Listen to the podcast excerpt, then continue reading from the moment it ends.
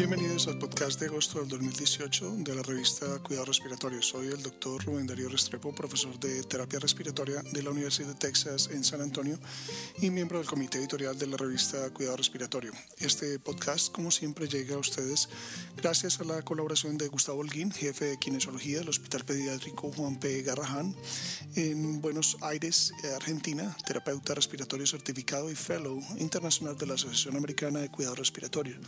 Igualmente agradecemos a Rodrigo Adarmejeria, terapeuta respiratorio certificado de la Unidad de Paciente Crítico Pediatría de la Universidad Católica de Chile. Y finalmente a Diana Marcela Restrepo Cerrato, terapeuta respiratoria certificada de la Universidad Santiago de Cali en Colombia y profesora del laboratorio del programa de terapia respiratoria de St. Philip's College en San Antonio, Texas.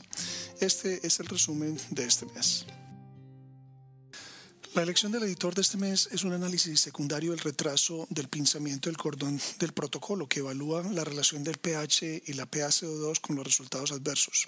Brown y sus colegas evaluaron el grado de hipercapnia permisiva en 147 neonatos. No encontraron eventos adversos relacionados con la hipocapnia. Sin embargo, la hipercapnia se asoció con la muerte y la hemorragia intraventricular grave. Los autores concluyen que la hipercapnia moderada aumenta el riesgo de lesión neurológica sin proporcionar beneficio pulmonar. En una editorial acompañante, Wells cuestiona la idea de que la hipercapnia permisiva es un medio seguro y efectivo para minimizar la displasia broncopulmonar. Wells sugiere que los esfuerzos para lograr un estado fisiológico normal, normocarbia, siguen siendo un aspecto esencial de la atención para los recién nacidos prematuros y que a pesar de su popularidad se debe evitar la hipercapnia permisiva. La contusión pulmonar, la contusión pulmonar es ampliamente aceptada como la etiología más común de la hipoxemia posterior a un traumatismo torácico y tiene un efecto mucho mayor que la alteración mecánica de la pared torácica. Los cirujanos de trauma de la Universidad de Missouri evaluaron el impacto de la contusión pulmonar sobre la duración de la ventilación, la incidencia de neumonía y la mortalidad. Al comparar a los sujetos con una gravedad de la lesión pulmonar, no encontraron ningún impacto de la contusión pulmonar. Robinson comenta que los cambios en la atención del trauma, incluida la cirugía de control de daños, la restricción de líquidos y la ventilación con protección pulmonar parecen mitigar la contribución de la contusión pulmonar a los resultados negativos.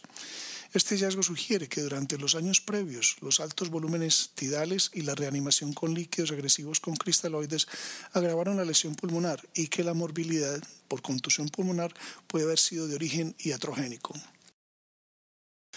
Cesárea y colaboradores evaluaron el impacto de la insuflación mecánica exuflación en el patrón de respiración en sujetos estables con distrofia muscular de Duchenne evaluaron a 20 sujetos con Duchenne utilizando pletismografía optoelectrónica después de cinco, cinco ciclos de insuflación mecánica e exuflación y en estos sujetos estables sin infección activa informaron una reducción en la frecuencia respiratoria y un índice de respiración superficial breve.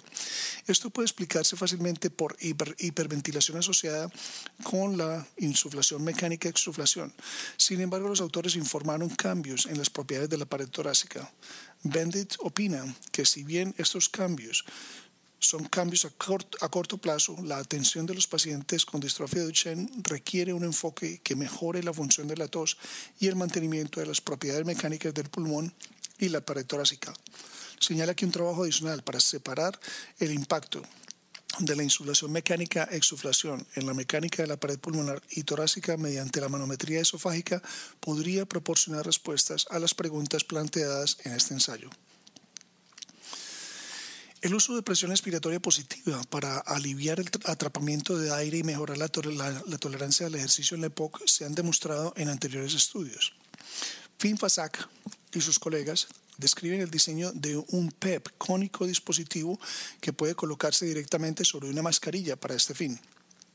Ellos probaron que una PEP cónica de un centímetro en longitud, con un tamaño de orificio de 6 o 7 milímetros en un grupo de voluntarios normales. Este diseño resultó en una PEP efectiva durante el ejercicio en estos sujetos sin efectos adversos.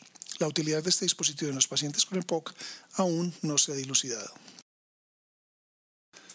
Vilosny y colaboradores describen la utilidad de medir la capacidad inspiratoria en sujetos con fibrosis quística. En un grupo de casi 100 sujetos con fibrosis quística compararon el porcentaje de capacidad inspiratoria predicho con el FB1, volúmenes pulmonares y hospitalizaciones. Encontraron que la capacidad inspiratoria cayó junto con el FB1 y, y que una caída del 1% de la capacidad inspiratoria predijo por debajo del 40% predicho por debajo del 40% se asoció con una mayor hospitalización y días del hospital. Los autores sugieren que la capacidad inspiratoria puede revelar empeoramiento silencioso de la función pulmonar que puede explicar la disnea, lo que lleva a un aumento de la hospitalización 10 años. Seng y sus colegas, por otro lado, informan sobre la relación del oxígeno venoso mixto desde el punto de vista de saturación, el SVO2, a la oxigenación cerebral regional que es, el RSCO2, en 65 sujetos durante el injerto de bypass de la arteria coronaria. En la saturación venosa se obtiene de un catéter pulmonar arterial, mientras que la, la, oxigenación cerebral regional refleja la saturación de oxígeno en una pequeña región de los lóbulos frontales monitoreados por espectroscopia de infrarrojo cercano. Ellos compararon valores en cinco puntos de tiempo a través del cuidado continuo una correlación positiva entre los dos métodos durante la derivación de la arteria coronaria sin bomba y, injerto y una correlación positiva en la tendencia de variación entre los dos métodos. Si la oxigenación cerebral regional puede reemplazar la saturación venosa, no se puede determinar a partir de esta investigación. La distancia de la caminata de 6 minutos se usa a menudo para evaluar capacidad y resistencia en pacientes con enfermedad cardiorrespiratoria. Holland y colaboradores evaluaron la caminata de 6 minutos, saturación de oxígeno y frecuencia cardíaca en 70 adultos con fibrosis pulmonar idiopática.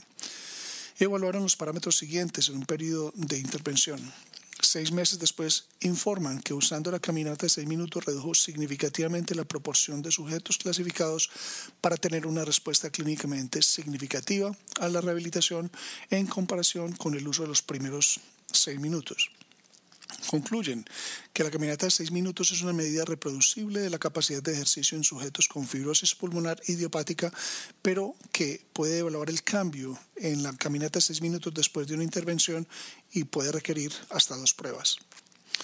Por otro lado, Murita y otros evaluaron la recuperación de la frecuencia cardíaca luego de una prueba de caminata de seis minutos en sujetos con EPOC. En 145 sujetos demostraron que se retrasó la recuperación de la frecuencia cardíaca a un minuto y se asoció con caminatas seis minutos más cortos, más estilo de vida, de vida sedentario y peor puntaje de disnea. Los autores sugieren que la simplicidad de medir la recuperación de la frecuencia cardíaca puede ser una ventaja en la evaluación de resultados en pacientes con EPOC. La traqueotomía se ha convertido en un procedimiento más común en pacientes ventilados que se realiza temprano para facilitar la interrupción del ventilador. OVNAT y compañeros de trabajo realizaron un análisis retrospectivo de la morbilidad y mortalidad de la traqueostomía en un grupo de sujetos, principalmente ancianos. Ellos demostraron que la traqueostomía quirúrgica tardía, que es la de mayor de 15 días, no estaba asociada con un aumento en las tasas de morbilidad o mortalidad a los 30 días condiciones comórbidas y la edad del sujeto tuvo un mayor impacto en la tasa de mortalidad de 30 días que el tiempo de la traqueostomía.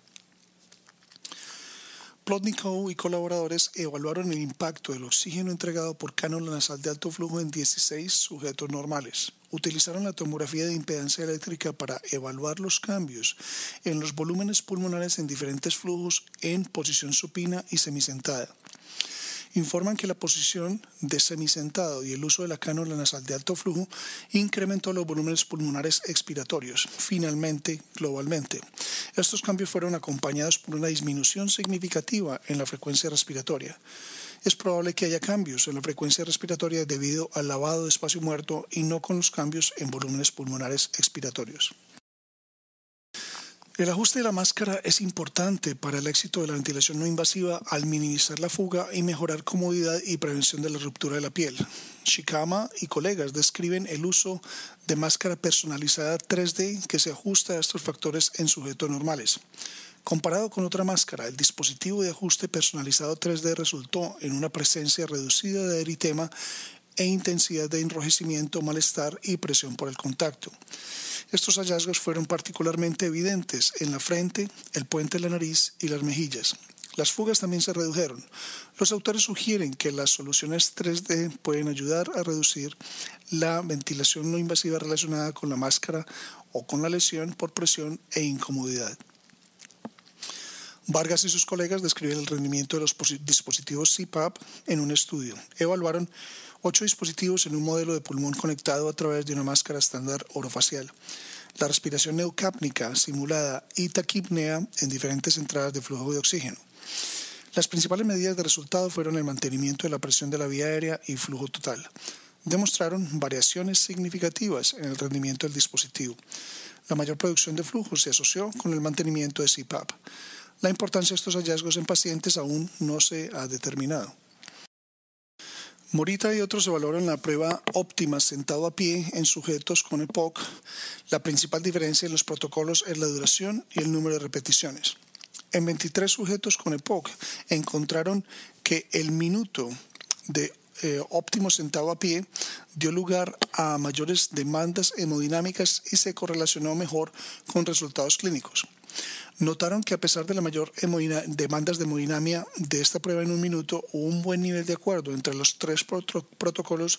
Las tres pruebas fueron capaces de discriminar sujetos con baja y capacidad de ejercicio preservada.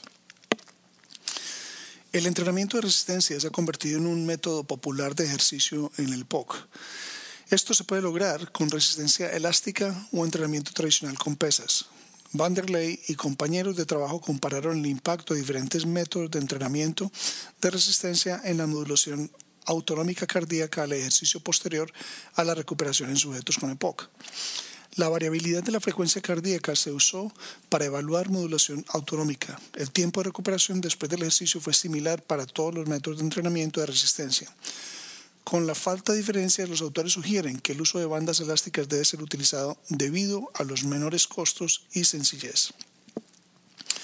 Una revisión del invitado de la Universidad de California en San Francisco de un grupo bien conocido con su experiencia en SRA eh, Country colaboradores miran de cerca el impacto de los criterios de inclusión-exclusión de los estudios de SRA en el informe tasas de mortalidad. Señalan que el SRA tiene una tasa de mortalidad mucho más alta en estudios observacionales comparados con ensayos aleatorios controlados. Una gran cantidad de potencial eh, los factores pueden explicar estas diferencias, incluida la heterogeneidad de la enfermedad, las comorbilidades, el compromiso del sujeto a la atención y el cumplimiento de los protocolos de protección pulmonar. La selección del paciente y el momento de la inscripción también pueden afectar la mortalidad. Esta reseña destaca el impacto de los factores relacionados con el ensayo y el ensayo influye en las tasas de mortalidad en estudios observacionales en SRA y ensayos controlados aleatorios. Los esperamos el próximo mes. Para recibir el contenido tanto de esta edición de la revista como de las pasadas, visite nuestra página web www.rsjournal.com y allí podrá suscribirse para recibir los podcasts de las próximas ediciones.